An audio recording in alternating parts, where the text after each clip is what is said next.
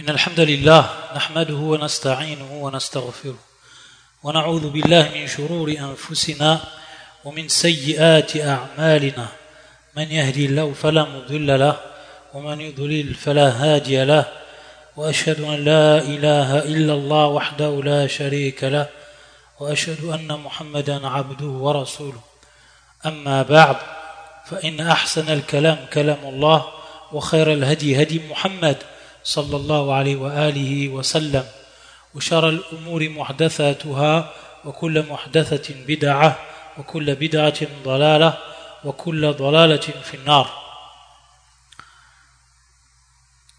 Donc nous poursuivons بإذن Azza wa le livre intitulé Ahkam Manasik al-Hajj wal-Umrah le Cheikh al-Islam Ibn Taymiyyah rahmatullah alayh. Donc le dernier cours on a vu ce qui était en relation, à la fin du cours, on a vu ce qui est en relation avec Tawaf el-Wada' et comment la personne donc, elle doit délaisser Mecca et la maison sacrée lors de son départ, lors de son retour dans son pays. Ensuite, le shir, il dit وليس في عمل القارن زيادة على عمل المفرد لكن عليه وعلى المتمتع هج بدنة أو بقرة أو شاة أو شرك في دام. فمن لم يجد الهدي فمن لم يجد الهدي صام ثلاثة أيام قبل يوم النحر. وسبعة إذا رجع ولو أن يصوم الثلاثة من حين أحرم بالعمرة في أظهر أقوال العلماء. وفيه ثلاث روايات عن أحمد. قيل أنه يصومها قبل الإحرام بالعمرة.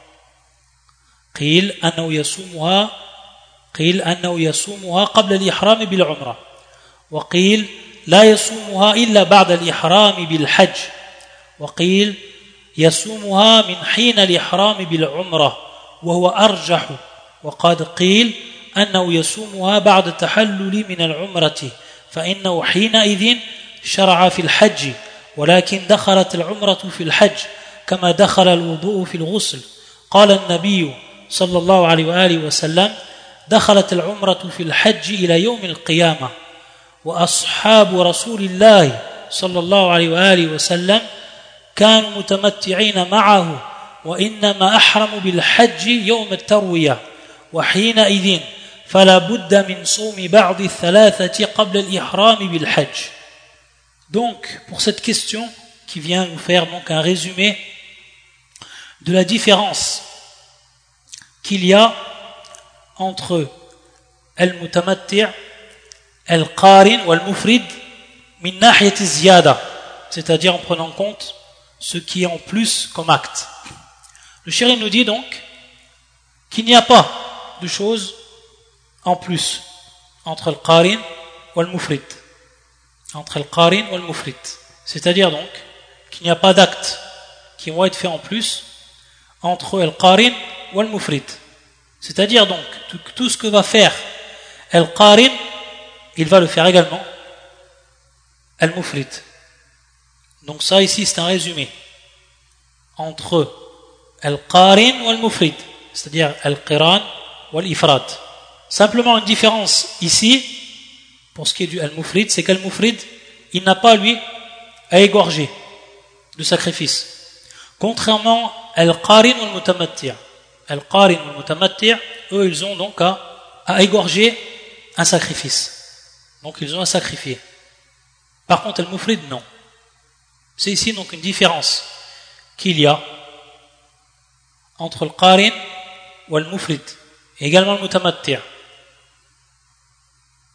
Donc pour résumer ici, le qarin ou le mufrid, ils font exactement les mêmes actes. La différence qu'il va avoir ici simplement c'est que le qarin lui doit faire un sacrifice contrairement à le mufrid qui n'a pas à faire de sacrifice. C'est pour ça qu'ensuite il va dire لكن عليه وعلى المتمتع هاج بدنة أو بقرة أو شاة أو شرك في الدم c'est-à-dire que le qarin ou le mutamatti' ils doivent égorger ils doivent donc faire un sacrifice c'est ce qu'on appelle el hadyu c'est ce qu'on appelle donc el hadyu le sacrifice que ce soit badanatin ou baqaratin ou shatin ou shirkin fi dam badana le terme badana ici, il veut dire l'ibl. C'est-à-dire que le plus souvent, les savants de la langue, lorsqu'ils disent le terme, lorsqu'ils emploient le terme al-badana, ils veulent dire par là l'ibl. Sachant que beaucoup de juristes consultent également, ils utilisent le terme badana pour dire al-ibl et également al-baqara. Mais ici, vu que le shir il a cité ensuite al-baqara, donc on comprend bar. Par le terme badana ici, al-ibl, qui est bien entendu. Donc, il égorge soit un chameau, soit une vache, ou alors un mouton. Aou shirkin fiddam. Bien entendu, pour ce qui est de euh, al-badana, pour ce qui est de al-baqara, ils peuvent donc, les pèlerins s'associer pour ce qui est d'égorger, soit un badana ou al-baqara. Par contre, pour le chat, c'est uniquement pour une personne. Donc voilà ce que le shir ici, il nous résume. Et donc, pour bien comprendre, il nous dit que Al-Qarin ou Al-Mufrid, ils font les mêmes actes. Uniquement, yani par rapport au Hajj. Par rapport au Hajj, en lui-même, bien entendu. Car on sait qu'Al-Mufrid, lui, il n'a pas fait, il n'a pas fait de Umrah. Il n'a pas fait de Umrah auparavant par rapport au Qarin. Mais pour ce qui est de A'mal al-Hajj, A'mal al-Hajj, ce sont les mêmes. Ici, il y a également une ziyada, c'est que pour ce qui est de Al-Qarin, il doit égorger. Et de même pour ce qui est de Al-Mutamattir. فمن لم يجد الهدي صام ثلاثة أيام قبل يوم النحر وسبعة إذا رجع Bien entendu ici, cela fait allusion, le shir fait allusion ici, où il rappelle, le shir rappelle ici, un des versets du Coran, qui est donc une règle, qui est le verset suivant, qui fait surat al-Baqarah, qui est le verset 196, où Allah Azza wa يقول فمن لم يجد فصيام ثلاثة أيام في الحج وسبعة إذا رجعتم تلك عشرة كاملة ذلك لمن لم يكن أهل حاضر المسجد الحرام Donc ici, pour la personne qui n'a pas les moyens, on dit bien ici pour la personne qui n'a pas les moyens, et il ne rentre pas dans cela, la personne qui est à la base riche, mais qui a dépensé euh, l'argent qu'il avait avec lui et qui ne trouve plus d'argent donc pour acheter un sacrifice. Cette personne-là, elle doit égorger parce qu'elle est riche à la base, soit en empruntant ou autre. On parle bien ici de la personne qui n'a pas les moyens à la base, qui est pauvre, qui n'a pas les moyens donc d'égorger et qui n'a donc pas trouvé pour égorger, donc pour se payer un sacrifice.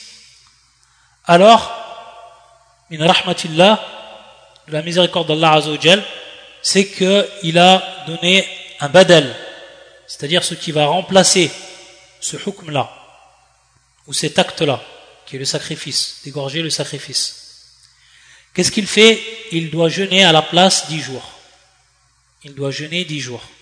Et comme il est venu dans le verset, فَمَنْ لَمْ يَجِدْ يعني ici, al-hajj, celui qui ne trouve pas le sacrifice, il doit jeûner trois jours. Durant les jours du Hajj, et ensuite sept autres jours quand il revient chez lui. Et donc ça fait dix jours complets. Ça donc, c'est ce qu'a à faire celui qui n'a pas pu acheter un sacrifice, qui n'a pas eu les moyens, qui est pauvre à la base et qui ne peut se procurer un sacrifice. Alors, il jeûne dix jours. Trois jours durant le Hajj et dix jours et sept jours lorsqu'il revient, ce qui fait dix jours. Les trois jours, il doit les jeûner avant Yom al-Nahr, Yom al c'est-à-dire avant le sacrifice, avant qu'il n'y ait donc le sacrifice, donc le jour du sacrifice. Sachant que les savants ont cité que la personne qui n'a pas eu la possibilité de jeûner avant cela, il lui est permis de jeûner durant Ayam Tashriq, donc Bard Yom Nahar. Bien entendu, c'est uniquement dans un cas de nécessité, c'est-à-dire ça rentre dans un cas de nécessité. Lorsque la personne, elle n'a pas pu jeûner, elle n'a pas eu la possibilité de jeûner avant à cause d'un retard, ou alors à cause d'une maladie, ou etc. Alors, pour cette personne-là, ça n'a pas eu la possibilité de jeûner avant le jour du sacrifice, elle peut jeûner les jours Ayam et Tashriq, qui sont donc de trois, comme on a vu. Al-Ayam et Tashriq, qui sont de trois. Sinon, la personne, elle doit jeûner avant. Qabl yawm nahr Ensuite, pour ce qui est de ces trois jours avant le jour du sacrifice, les savants ont divergé sur cette question-là. Et c'est ce que va nous citer le shir, rahimahullah, en mettant en avant la parole qu'il voit lui la plus forte, la plus proche de la vérité, et qu'il choisit donc. Parmi donc les paroles qu'il cite, et qui sont également trois versions rapportées de l'imam Ahmed par ses élèves, et qui sont les suivantes. C'est-à-dire que le pèlerin, il peut jeûner avant même qu'il a fait l'ihram pour sa umrah. Avant même qu'il a fait l'ihram pour sa umrah. Bien entendu, ici, donc, c'est pour le cas de Al-Qarin et Al-Mutamatti uniquement.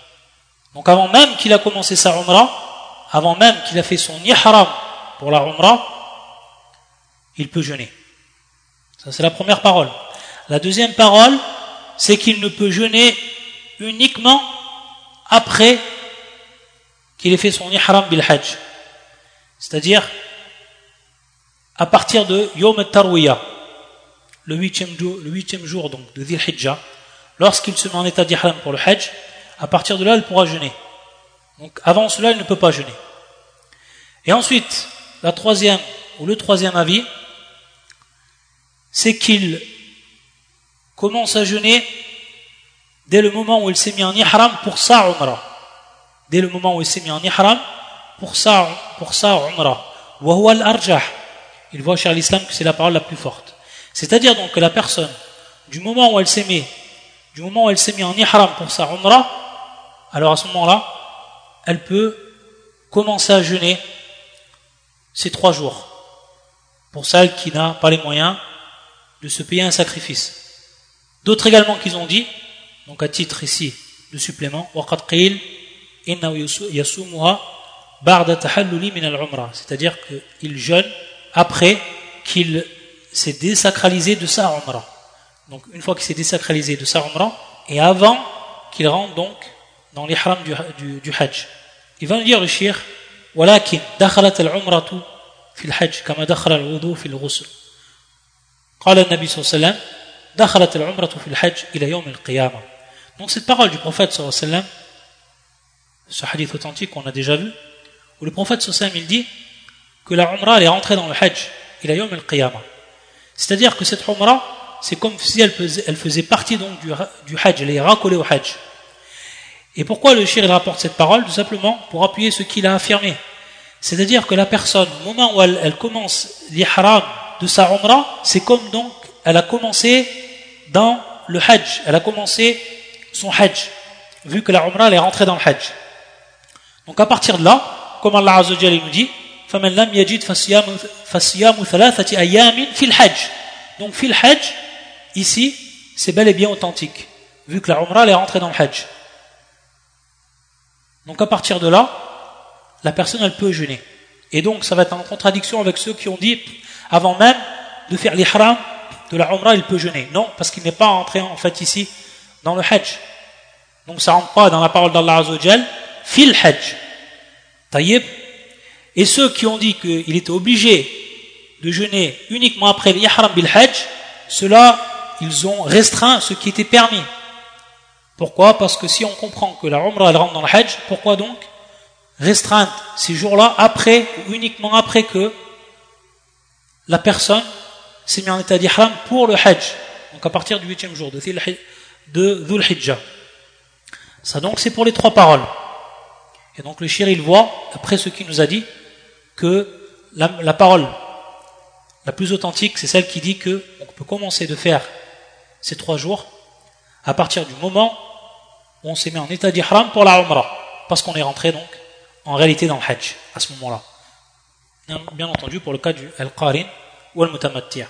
Et ensuite il va dire également wa ashabu rasul wa ashabu rasulillah sallallahu alayhi wa sallam wa ashabu rasulillah صلى الله عليه وآله وسلم كانوا متمتعين معه وإنما أحرموا بالحج يوم التروية وحينئذ فلا بد من صوم بعض الثلاثة قبل الإحرام بالحج C'est-à-dire que le shir il va nous dire ici que les compagnons du prophète sallallahu alayhi wa sallam, ceux qui étaient en état de tamattu' avec lui, qui étaient présents avec le prophète sallam, qui était en état de tamattour.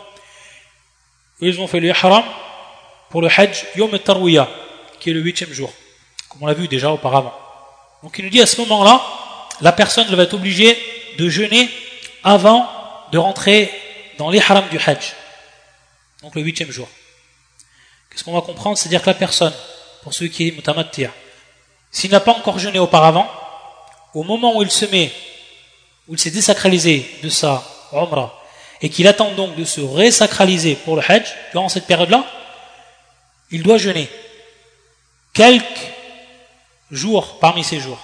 Car il nous dit, min c'est-à-dire quelques, quelques jours. Où il peut bien entendu les, trois. Mais le shir, ce qu'on va comprendre de la parole du shir, c'est qu'il est obligé de jeûner certains de ces jours durant cette période-là. Ça donc, c'est pour ce qui est de cette question. Et on rappelle donc ici l'avis du shir, rahimahullah. Mais pour ce qui est, de façon on va dire plus générale, ça rentrait dans la question de obligatoirement jeûner au moins un jour, ou certains des jours, après qu'on s'est désacralisé de la Umrah, et avant qu'on se resacralise pour le Hajj, ce qui est le plus authentique, c'est que la, personne, au moment où elle a fait son ihram bil Umrah, elle peut à partir de là jeûner. À la hal, sans entrer dans tous les détails de cette question-là, on voit ce qui est le plus authentique et l'argumentation de Shir al-Islam pour cette question-là. Ensuite, يقول ويستحب أن يشرب من ماء زمزم ويتضلع منه ويدعو عند شربه بما شاء من الأدعية الشرعية. On passe à une autre question. Il y a un acte que l'on retrouve dans le Hajj et que le prophète sallam il a fait et qui rentre donc dans la sunna et qui est donc mustahab, qui est donc recommandé de le faire. C'est de boire de l'eau de Zemzem comme le prophète sallam l'a fait durant son hajj, et qu'il boit beaucoup.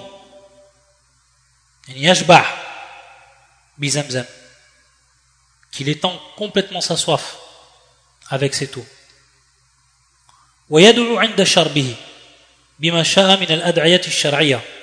Également, ce qui est mustahab, c'est qu'il invoque Allah Azzawajal. De part donc les invocations légiféré, reconnu par la législation. Donc il invoque son Seigneur au moment où il boit. Et cela est authentifié du prophète sallallahu alayhi wa sallam. Car dans ce hadith, qui est rapporté fi Sunan ibn Majah, min hadith Jabir, radiallahu ta'ala anhu, et dont Shir al-Albani a authentifié, fi Sahih Sunan ibn Majah, où le prophète sallam yaqul, Ma'u zamzam lima L'eau de zamzam pour celui qui l'a bu. Donc on comprend à partir de là que la personne elle invoque au moment où elle boit, qu'elle invoque donc, comme il a dit le shir, et qu'elle demande à Allah Azzawajal également ce qu'elle veut au moment où elle boit. Donc c'est un moment qui est propice et authentifié par la sunna du prophète sallallahu alayhi wa sallam. minha. Par contre, il n'est pas préférable de se laver avec l'eau de zamzam. C'est-à-dire, certaines personnes prennent de l'eau, l'eau de Zamzam, et ils se frottent leur corps avec. Ils se frottent leur corps, ils se frottent, leurs yeux, etc. Ça, ça c'est pas légiféré. Ça, c'est pas légiféré. C'est pour ça que le shir, il nous dit, voilà yustahab, c'est-à-dire que ça ne rentre absolument pas dans ce qui est recommandé. Al-irtisal. Donc de se laver avec l'eau de Zamzam. Ensuite, il dit, wa amma ziyaratul masajid, التي بنيت بمكة وأما زيارة المساجد التي بنيت بمكة غير المسجد الحرام كالمسجد الذي تحت الصفا وما في صفح أبي قبيس ونحو ذلك من المساجد التي ونحو ذلك من المساجد التي بنيت على آثار النبي صلى الله عليه وآله وسلم وأصحابه كمسجد المولد وغيره. فليس قصد شيء من ذلك من السنة ولا ولا يستحبه أحد من الأئمة. وإنما المشروع إتيان المسجد الحرام خاصة والمشاعر عرفة ومزدلفة, ومزدلفة ومنى والصفا والمروة كذلك وكذلك قصد الجبال والبقاع التي حول مكة غير المشاعر عرفة ومزدلفة ومنى مثل جبل حراء والجبل الذي عند منى فإنه ليس من سنة رسول الله صلى الله عليه وسلم زيارة شيء من ذلك بل هو بدعة. وكذلك ما يوجد في الطرقات من المساجد المبنية على الآثار والبقاع التي يقال إنها من الآثار لم يشرع النبي صلى الله عليه وسلم قصد شيء من ذلك بخصوصه ولا زيارة شيء من ذلك. طيب ici encore une autre question que le shir il soulève et qui est très important. Une question qu'il pose le shir et qu'il développe et qui est très important c'est pour ce qui est de visiter les mosquées qui sont en dehors de la mosquée sacrée. Il nous a donné des exemples, comme la mosquée qui se trouve Taht Safa, en dessous de Safa, ou alors la mosquée qui se trouve fi Safri Abi euh, etc. Et d'autres mosquées qui ont été construites après le prophète sallam et après les compagnons du prophète sallam. Également la Masjid al-Mawlid c'est-à-dire la mosquée de la naissance, et d'autres encore. Il nous dit donc que le pèlerin ne doit pas visiter ces choses-là, y avoir donc al-qasd, l'intention d'aller visiter ces choses-là, car ça ne rentre absolument pas dans ce qui est du hajj, ça ne rentre pas donc dans la sunna, et que personne parmi les imams de la sunna l'ont rendu recommandé. Personne, absolument personne. Uniquement ce qui est mashrour, Uniquement ce qui est légiféré, c'est donc de visiter la mosquée sacrée. Et également donc tout ce qui rentre fi al-masha'ir, les rites, donc comme Arafat, Muzdalifa, Mina, tout ce que va visiter le, pèlerin durant son, pèlerinage, qui rentre donc dans les rites. Également Safa ou al-Marwa. Et donc, tout ce qui est en dehors de cela, la personne ne doit pas aller les visiter et avoir l'intention, cette intention-là, de visiter et de croire que ça fait partie du hajj ou alors que ça fait partie de la sunna et que c'est mustahab, etc. Toutes ces choses-là qui sont en dehors de al-masha'ir, connues comme Arafah, Muzdalifa, Mina, Safa ou Marwa, la mosquée sacrée, tout ce qui est en dehors de cela, il n'est pas permis donc d'aller les visiter. Malheureusement, comme beaucoup font de pèlerins, ils vont visiter ces endroits et ils croient qu'il y a dans cela une sunna et ils vont y chercher la baraka, etc. Tout cela, ça rentre dans la bid'a. Ça rentre donc dans l'innovation, comme le shir nous l'explique. Également, il rentre dedans Jabal Hira. Hira, on sait à cet endroit d'une montagne où le prophète sallam allait se recueillir, et à cet endroit où le où l'ange Jibril salam est venu pour la première fois voir le prophète sallallahu alayhi wa sallam et lui informer de sa mission, on sait que c'était dans cette grotte, au-dessus donc de Jebel, Hira, ce qu'on appelle Jebel Hira. Donc, aller faire ça durant le pèlerinage et aller visiter ces endroits-là, ça ne fait pas partie de la sunna. Et c'est pas une chose qui a été faite par les salafs. Donc, toutes ces choses-là, il faut les éviter.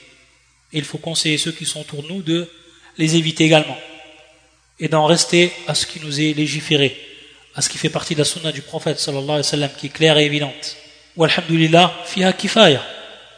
Ensuite, يقول الشيخ رحمه الله ودخول نفس الكعبة ليس بفرض ولا سنة مؤكدة بل دخولها حسن والنبي صلى الله عليه وسلم لم يدخلها في الحج ولا في العمرة لا عمرة الجعرانة ولا عمرة القضية وإنما دخلها عام فتح مكة وإنما دخلها عام فتح مكة ومن دخلها يستحب له أن يصلي فيها ويكبر الله ويدعو الله ويذكره.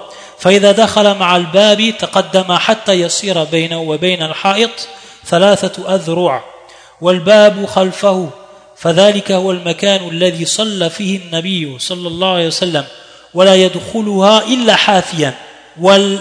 والحجر أكثره من البيت من حيث ينحني حائطه فمن دخله فهو كمن دخل الكعبة وليس على داخل الكعبة ما ليس على غيره من الحجاج بل يجوز من المشي حافيا وغير ذلك ما يجوز لغيره.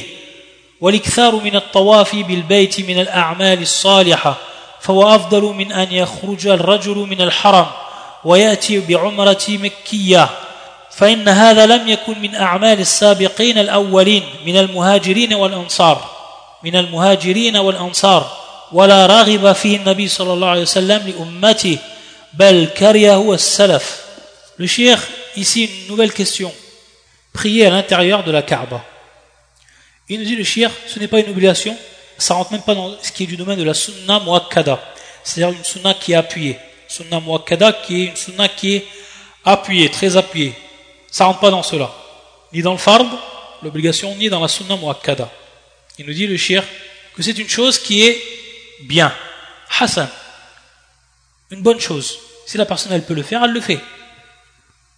Et il nous rappelle pour ce qui est du cas du prophète sallallahu alayhi wa sallam, qu'il n'a pas prié à l'intérieur de la maison sacrée, de la Kaaba, durant son hajj. Qu'il n'a pas prié également durant sa umrah. Que ce soit la umrah, umratu al-ji'arrana, comme on a vu déjà, et également umrat al-qadiyya, comme on a vu également. Mais il y est rentré, le prophète sallam, am fathi Mecca l'année de la conquête de la Mecque. Ça, c'est une précision que nous donne le shir. À quel moment le prophète sallam est rentré pour prier à l'intérieur de la maison sacrée, de la Kaaba. Il nous dit, pour celui qui y rentre, il est préférable pour lui qu'il prie donc. Une fois qu'il est rentré, il est préférable qu'il prie parce que ce qu'a fait le prophète sallam. Et également, yukabbir. Yakul Allahu Akbar à l'intérieur. Et également, yad'u il invoque Allah subhanahu wa ta'ala.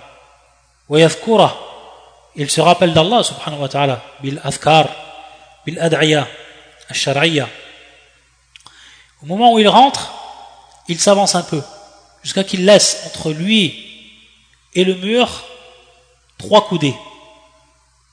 Et donc, Al-Bab, la porte, elle sera derrière lui. Et il sera à trois coudées devant lui de, du mur.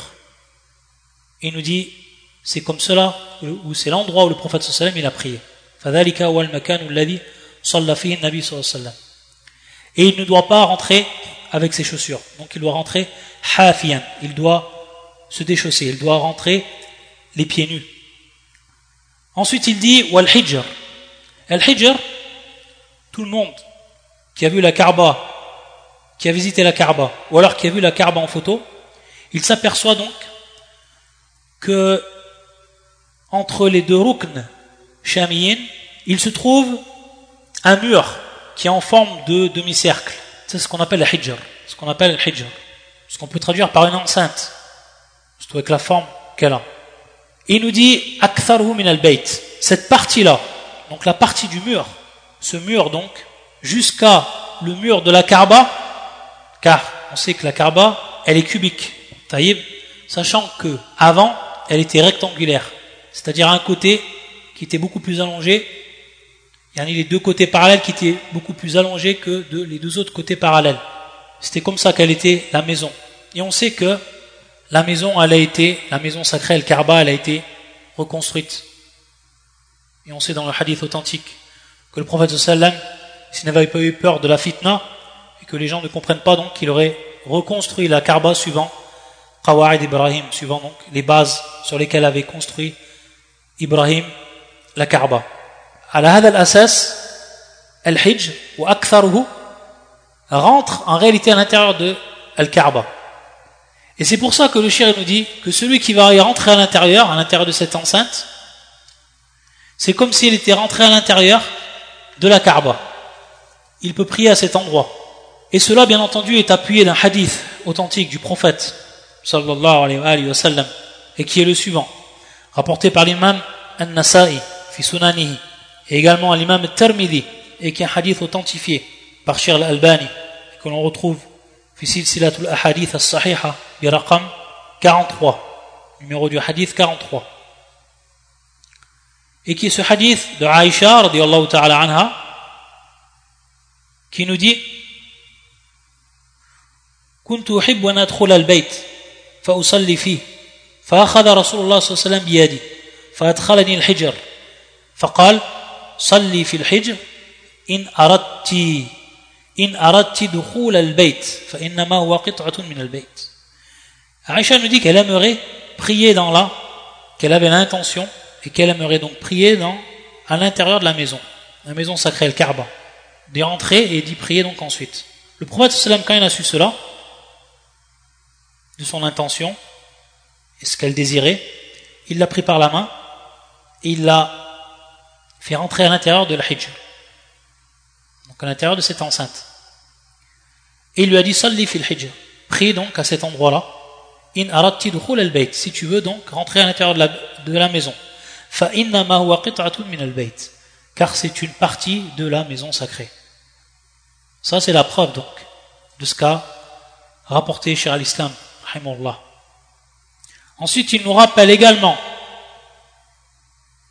il fait un tambi, une mise en garde ici qui est importante sur un point, c'est que celui qui est rentré à l'intérieur de la Kaaba, il a le même statut de celui qui n'est pas rentré.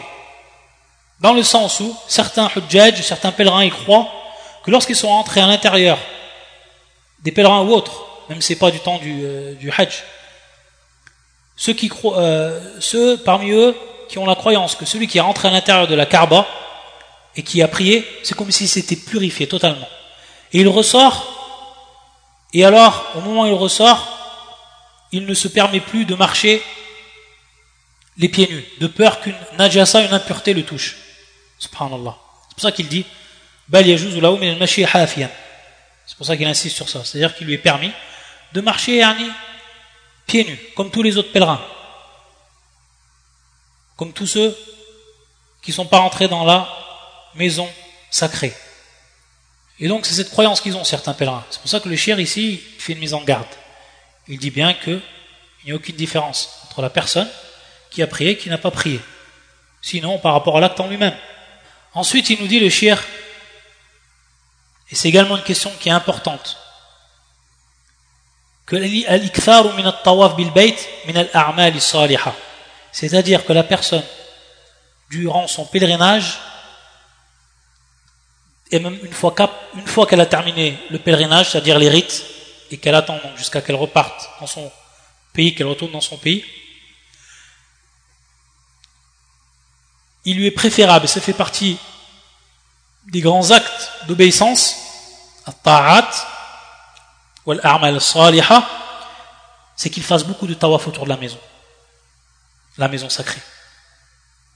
Et il est même rapporté dans un hadith qui est authentifié par Shir al-Albani, fils Sahiha, et que le verset qui est le hadith 804, que le prophète sallam